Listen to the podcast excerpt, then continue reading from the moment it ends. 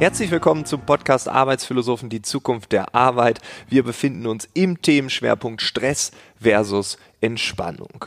Und genau deshalb ist heute Dr. Nathalie Lotzmann zu Gast. Sie ist Global Vice President Human Resources und Chief Medical Officer bei SAP. Das heißt, sie verantwortet den Bereich Gesundheitsmanagement global und auch das Thema Stress steht bei SAP auf der Agenda. Ich rede mit ihr darüber, was der Konzern anders macht, wie sie selbst Achtsamkeit sieht, warum das keine Spinnerei ist, sondern am Ende auch betriebswirtschaftlich belegbar. Ich glaube, dieser Podcast gibt nochmal einen ganz anderen Blick in dieses Themenfeld und ich würde sagen, ganz viel Spaß, Audio ab mit Dr. Nathalie Lotzmann.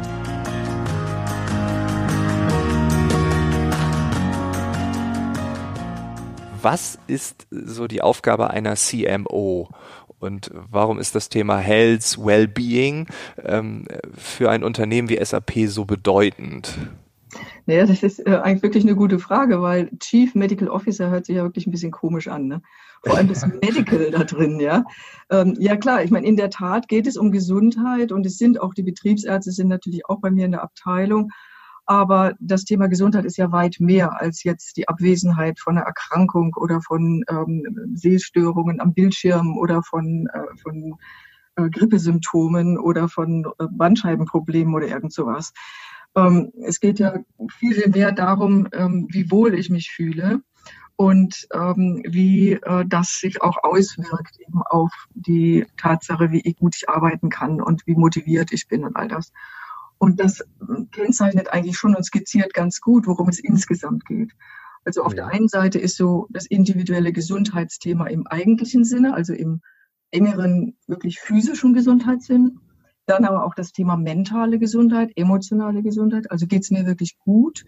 Habe ich das Gefühl, dass ich sein kann, wie ich bin? Muss ich mich verstecken wegen irgendwas? Oder ist es in Ordnung, wie ich bin mit meiner ganzen Vielfalt, auch von Aspekten, die ich mitbringe? Fühle ich mich willkommen und so weiter. Ähm, aber eben auch äh, das ganze Thema, wie ist es denn mit der organisationalen Gesundheit? Also wie äh, verantwortlich hm, ja. bin ich, ich ja immer für mich selbst sozusagen, ja. Ähm, aber auch die Organisation hat eine Verantwortung, nämlich ähm, Rahmenbedingungen so zu gestalten, dass es mir als einzelne Person auch möglich ist, diese Selbstverantwortung zu übernehmen. Und in diesem breiten Feld sozusagen bewege ich mich mit meinem Team. Hm. Glaubst du, dass du mit dem, was du tust, ähm, so eine Art Vorreiterrolle hast, wenn du andere Unternehmen siehst, wenn du andere Branchen siehst? Glaubst du, ihr seid besonders oder siehst du das als völlig normal an? Ja, also inzwischen ist es glücklicherweise, wird es immer normaler. Als ich angefangen okay. Waren, äh, da war ich wirklich noch einzelner Rufer. Äh, heute ist es eigentlich so, dass auch selbst auf allen großen äh, Konferenzen zum Thema HR, also Human Resources, Personalwirtschaft und so weiter, ist das Thema Gesundheitsmanagement mittlerweile angekommen. Und in der Tat sind wir trotzdem noch Vorreiter in diesem Bereich, weil historisch gesehen das ganze Thema Gesundheit am Arbeitsplatz wirklich sehr viel zu tun hatte mit schwierigen Arbeitsbedingungen, die eher aus der Produktion gekommen sind. Und da fußt ja auch unsere ganze Gesetzgebung ähm, eigentlich darauf, ähm, Berufskrankheiten zu vermeiden und ähm, mhm. rechtliche Rahmenbedingungen zu schaffen, dass Menschen durch ihren Arbeitsplatz nicht geschädigt wurden. Da hatte man aber immer das Physische ne, im, im Kopf. Und ja. schleichend ist natürlich im Laufe der Zeit immer deutlicher geworden, äh, dass das Thema Stress und Belastung, also psychomentale Belastung, ganz genauso wichtig sind für die Gesundheit eines Menschen. Aber die meisten hatten noch keine Antwort darauf. Also in den Betrieben ähm, damit wirklich umzugehen und auch entsprechende Maßnahmen gezielt einzuleiten. Und da ist SAP sicherlich ein Vorreiter gewesen. Und du hast gerade schon gesagt, also ihr ähm, seid Vorreiter. Du hast sehr viel immer die Hand gehoben und gesagt, hey, da muss doch was passieren. Ähm, wenn du so deine ähm, Vergangenheit dir anschaust, äh, gibt es etwas, wo du sagst, das ist, da bin ich besonders stolz drauf, das ist so eine richtig große Errungenschaft, das haben wir irgendwie etabliert äh, im Konzern oder auch darüber hinaus?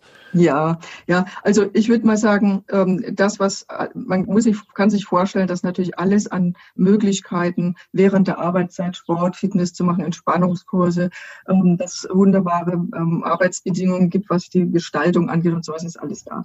Aber was äh, wirklich noch was ganz Besonderes ist, auf was ich sehr stolz bin, dass wir es geschafft haben, tatsächlich auch einen Nachweis zu erbringen, dass das Thema Gesundheit am Arbeitsplatz auf die Produktivität und auf die Profitabilität einzahlt. Ganz, ganz hm. konkret willst du bestimmt jetzt wissen, was mit auch dass wir einen Index entwickelt haben über die Mitarbeiterbefragung ähm, die aus verschiedenen Fragen besteht. Und daraus können wir ganz konkret ableiten, ähm, wie, ähm, wie groß dieser, dieser Index ist und wie, zu welchem Ausmaß der tatsächlich ähm, auf die Profitabilität einzahlt. Also konkret, wir, wir erheben das jedes Jahr, diesen Index, und berechnen jedes Jahr neu. Und wir können sehen, dass zum Beispiel 2018 ein Prozentpunkt Steigerung in diesem Index tatsächlich in 90 bis 100 Millionen Euro Profit entspricht. Und das ist natürlich der wow. Hammer.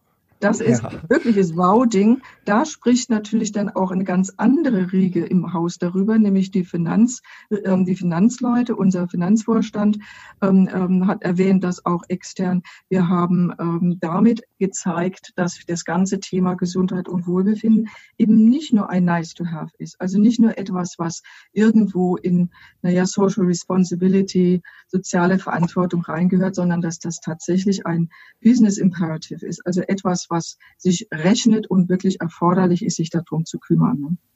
Und auf einmal kriegt man ja ein ganz anderes Gehör in einem bestimmten Bereich, weil mir kommt es manchmal so vor, dass so spezielle Typen, dann reden wir natürlich auch gerne von Vertrieblern oder von anderen eher äh, zahlengetriebenen ähm, äh, ja, Abteilungen, da wird Meditieren, Achtsamkeit, Yoga, so diese, diese ganzen äh, Vorurteile werden dann rausgeholt. Das ist doch esoterisch. Wir machen den Umsatz. Und jetzt ist es ja kein Entweder oder, sondern es ist ja ein Und.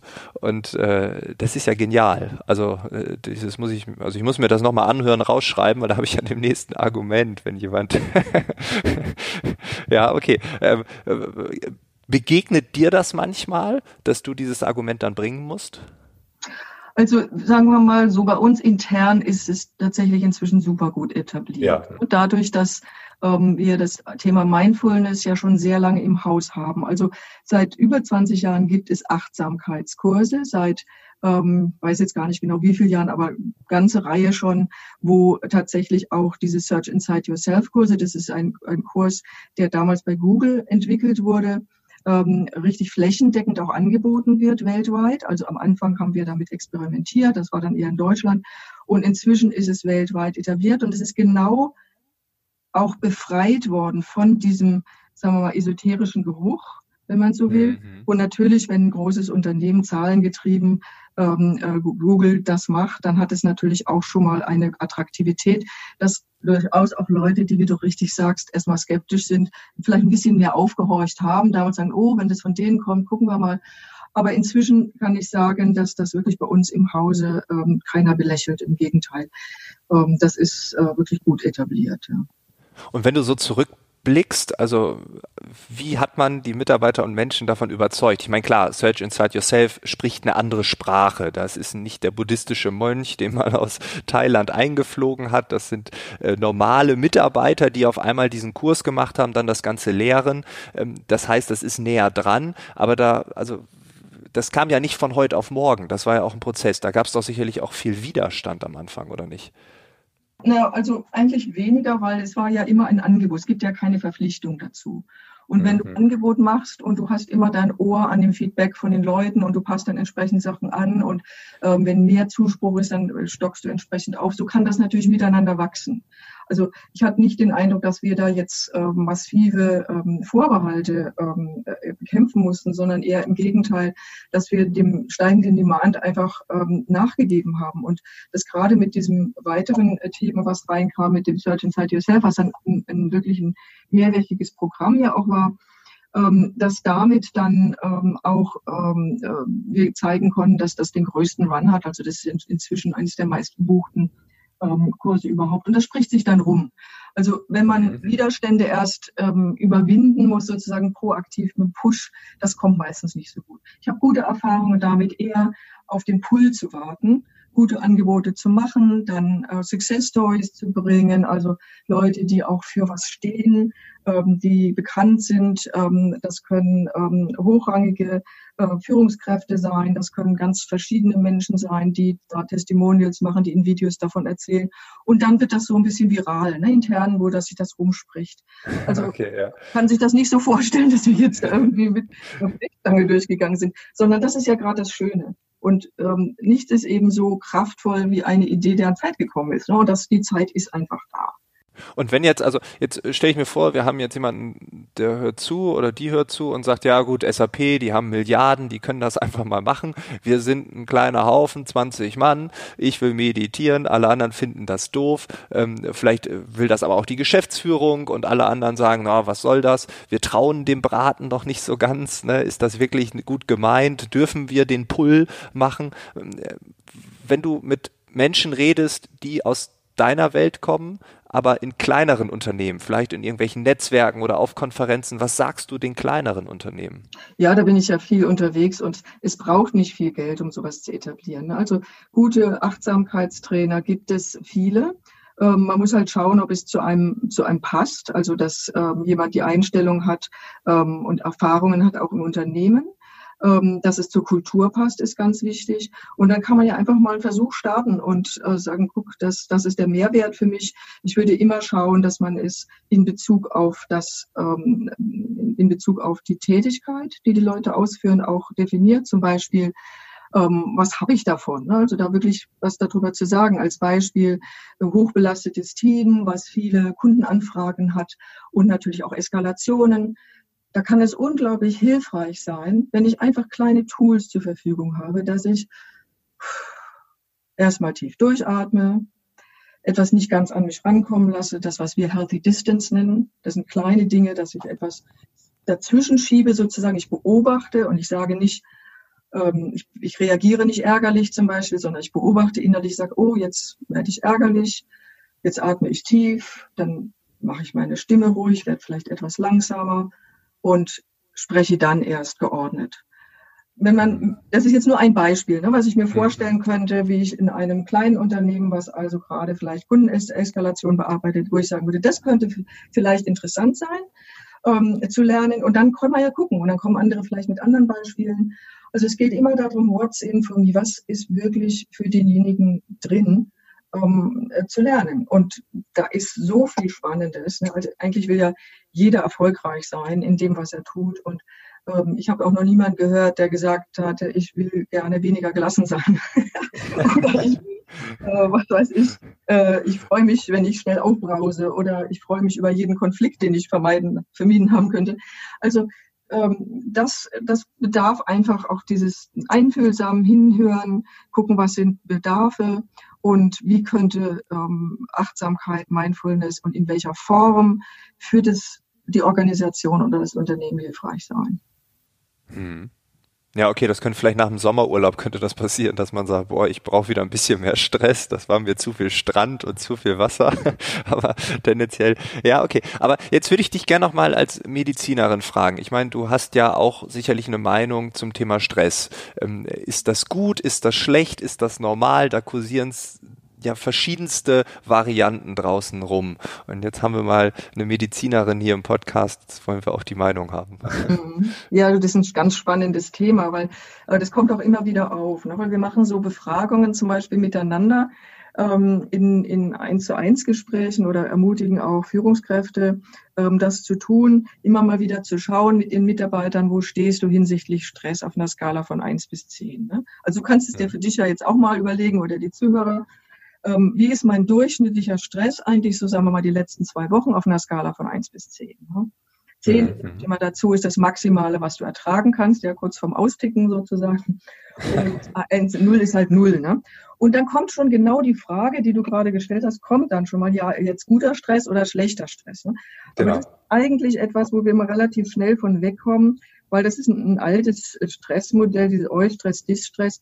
Also mir ist es viel lieber und vor allem auch ist es operationalisierbarer, also, also nützlicher im Alltag, ähm, wenn man einfach davon ausgeht, von Anforderungen, von Demand. Ja? Also, dass man sagt, ähm, 10 ist wirklich das, da ist jetzt so viel Anforderung, das kann ich nicht mehr ertragen. Aber wenn wir dann als zweite Frage, die Kalibrierungsfrage stellen und sagen, ähm, nehmen wir mal an, du hast jetzt gesagt, dein äh, durchschnittlicher Stress wäre 7 als Beispiel. Und mhm. ähm, die Kalibrierungsfrage wäre dann dazu zu fragen, hm, wenn du jetzt deinen Job ganz ideal hättest, also alles wäre genau so, wie du es haben wolltest, du könntest dir den backen. Ne?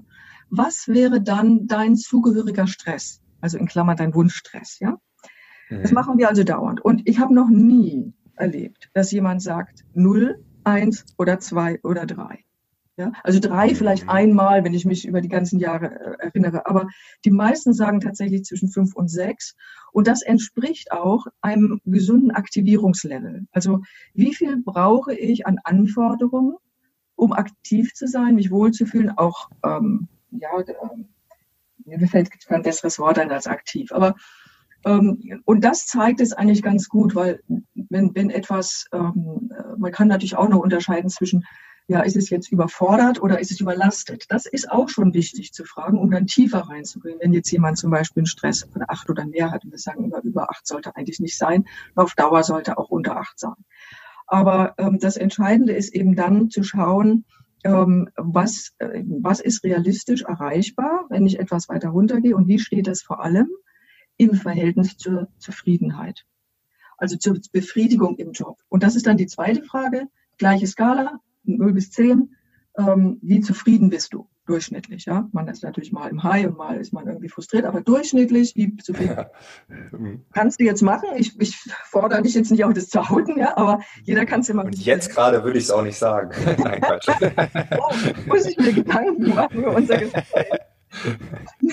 also, aber als, so als, als ähm, Daumenregel, ja, äh, wenn man das für sich macht, ich empfehle immer so eine kleine Skala horizontal sich aufzumalen, zu gucken, wo war ich denn, was den Stress angeht. Und dann drunter eine gleiche Skala als mit der Zufriedenheit. Und die Zufriedenheit sollte höher sein als der Stresslevel. Ansonsten heißt es Call for Action, als tu was und analysiere es vor allem. Ne? Und zwar im Hinblick auf deine Kalibrierung, die du gemacht hast. Also wenn du sagst, ja, mein Idealstress ist eigentlich deutlich drunter, was müsste passieren, damit du mehr in diese Richtung kommst, wo du dich wohler fühlst?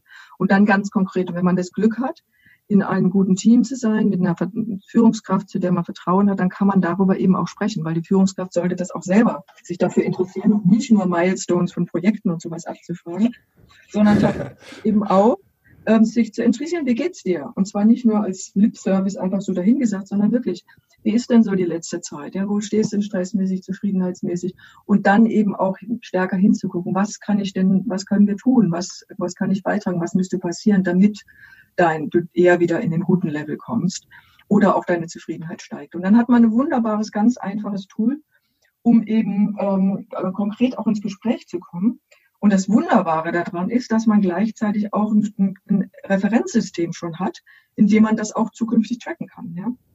Also eigentlich ja. ein ganz einfaches Ding.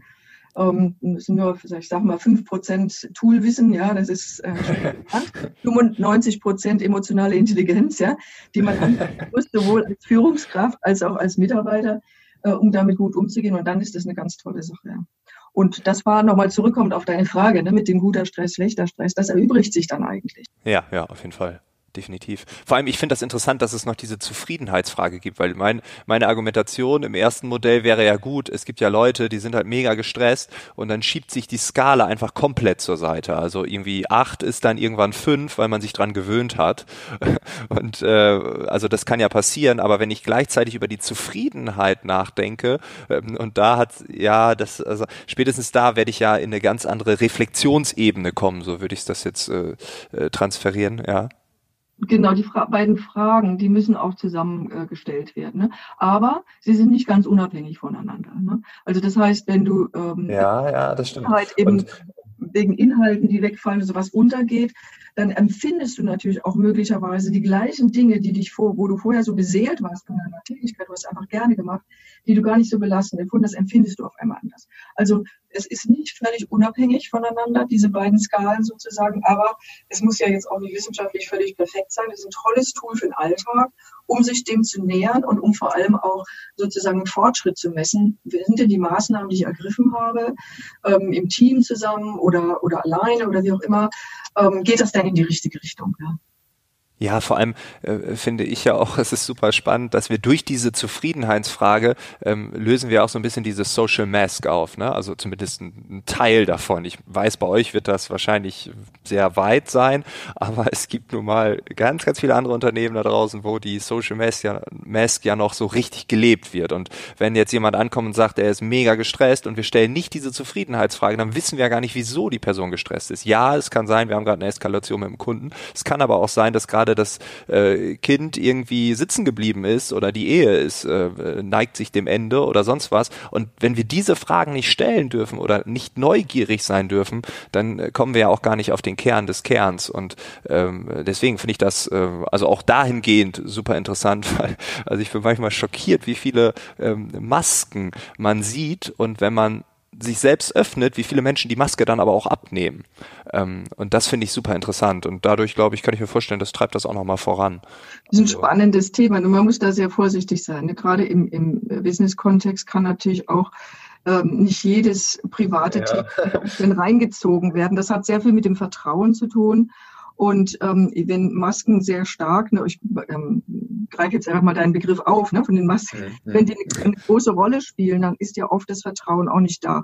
Und das ja. Tool zum Beispiel, ähm, dieses kleine von der, aus einer Skala 1 bis 10, wie viel Stress, wie viel, wie viel Satisfaction, wie viel Zufriedenheit, das lebt natürlich davon, dass man ehrlich ist zu sich selbst, also wenn man es für sich macht, oder auch ehrlich mhm. zum anderen ist.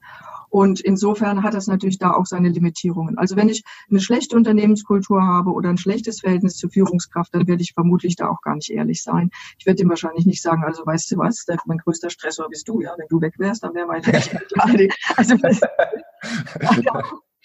Also, also wie alle Tools oder wie alle Ratschläge ähm, funktioniert das natürlich nur in einem, in einem gewissen Rahmen. Ne? Aber das ist eigentlich ja auch klar. Ne? Was aber nicht ja. der Kraft und an, dem, an, der, an der Schönheit äh, des Tools, was ab, abträglich ist. Ne? Nur, dass es eben äh, man eben auch dort seine emotionale Intelligenz walten lassen muss, wo man ja.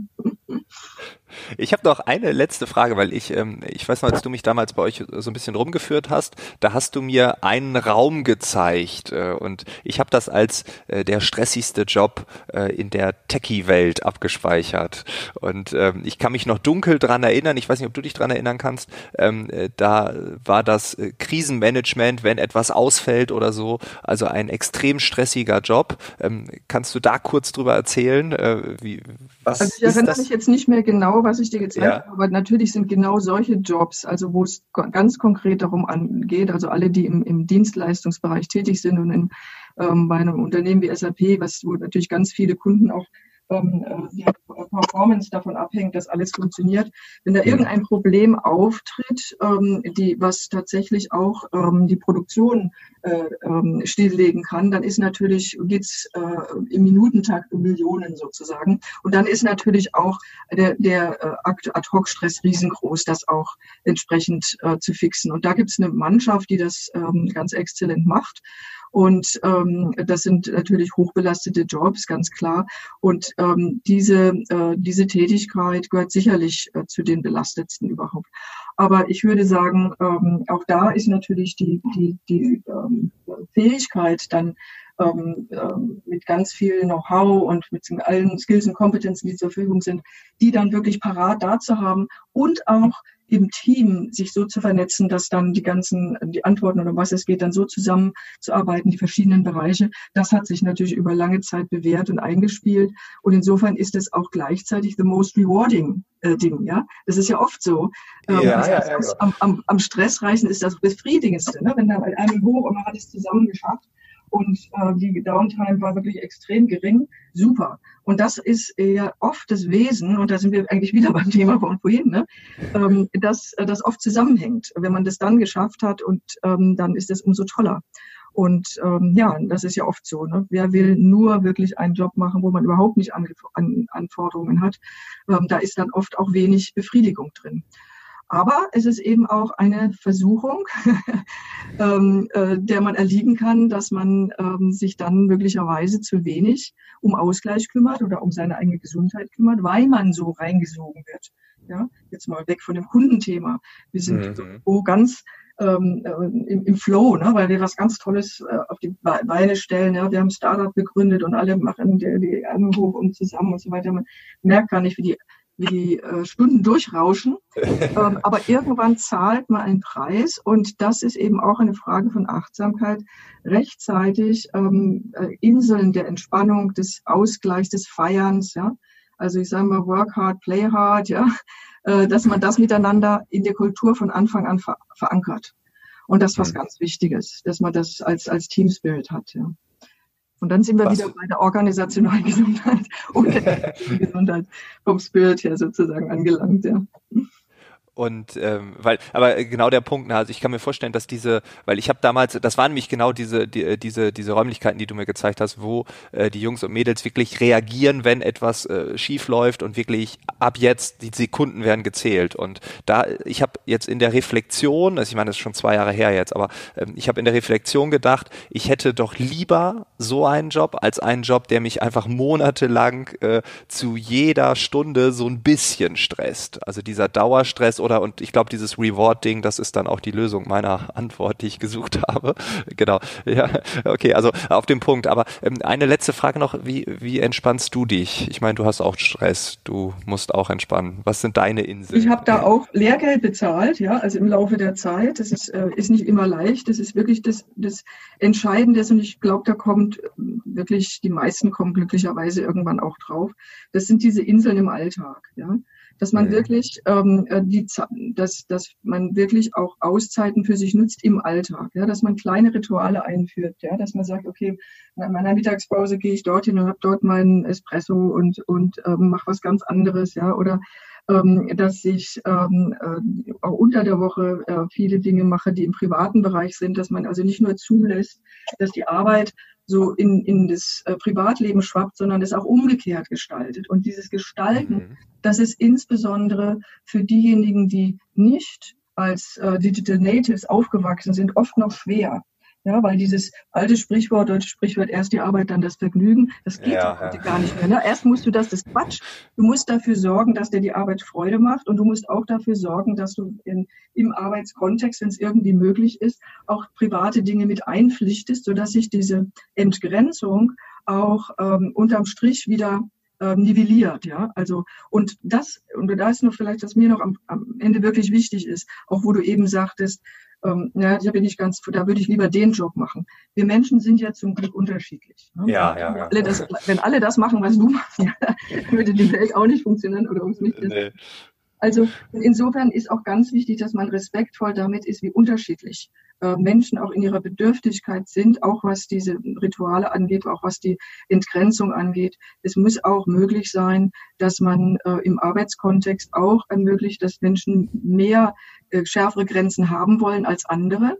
Und wenn es irgendwie möglich ist, das auch darstellen. Also man kann nicht alles über einen Kamm scheren. Und das ist so eine der ganz wichtigen Sachen. Es hat ganz viel mit Respekt zu tun in der respektvollen Haltung, die ich mit mir, mir selbst gegenüber habe, gegenüber anderen habe, aber auch die die Organisation den Menschen gegenüberbringt, dass man ähm, das zulässt, dass Menschen unterschiedliche äh, Bedürfnisse an der Stelle haben.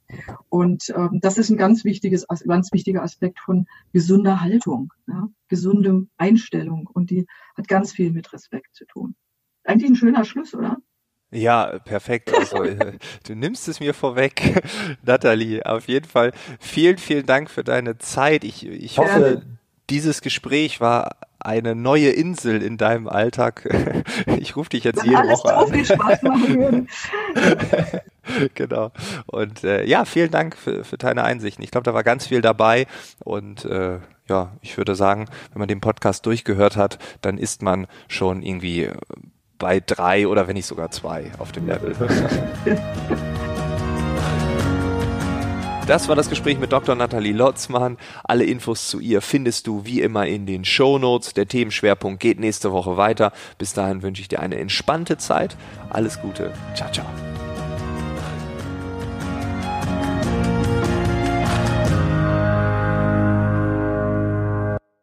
Hallo, wir sind Robert und Rüdiger und wir machen gemeinsam ziemlich gut veranlagt. Den österreichischen Anleger-Podcast. Also wenn du wissen willst, was sich Neues tut bei Aktien, Anleihen, Gold, Bitcoins, Kryptos oder sonst irgendwas, dann hör doch mal rein. Ziemlich gut veranlagt. Jeden Donnerstag neu auf Korea.at und KroneHit.at. Und überall sonst, wo es schöne Podcasts gibt.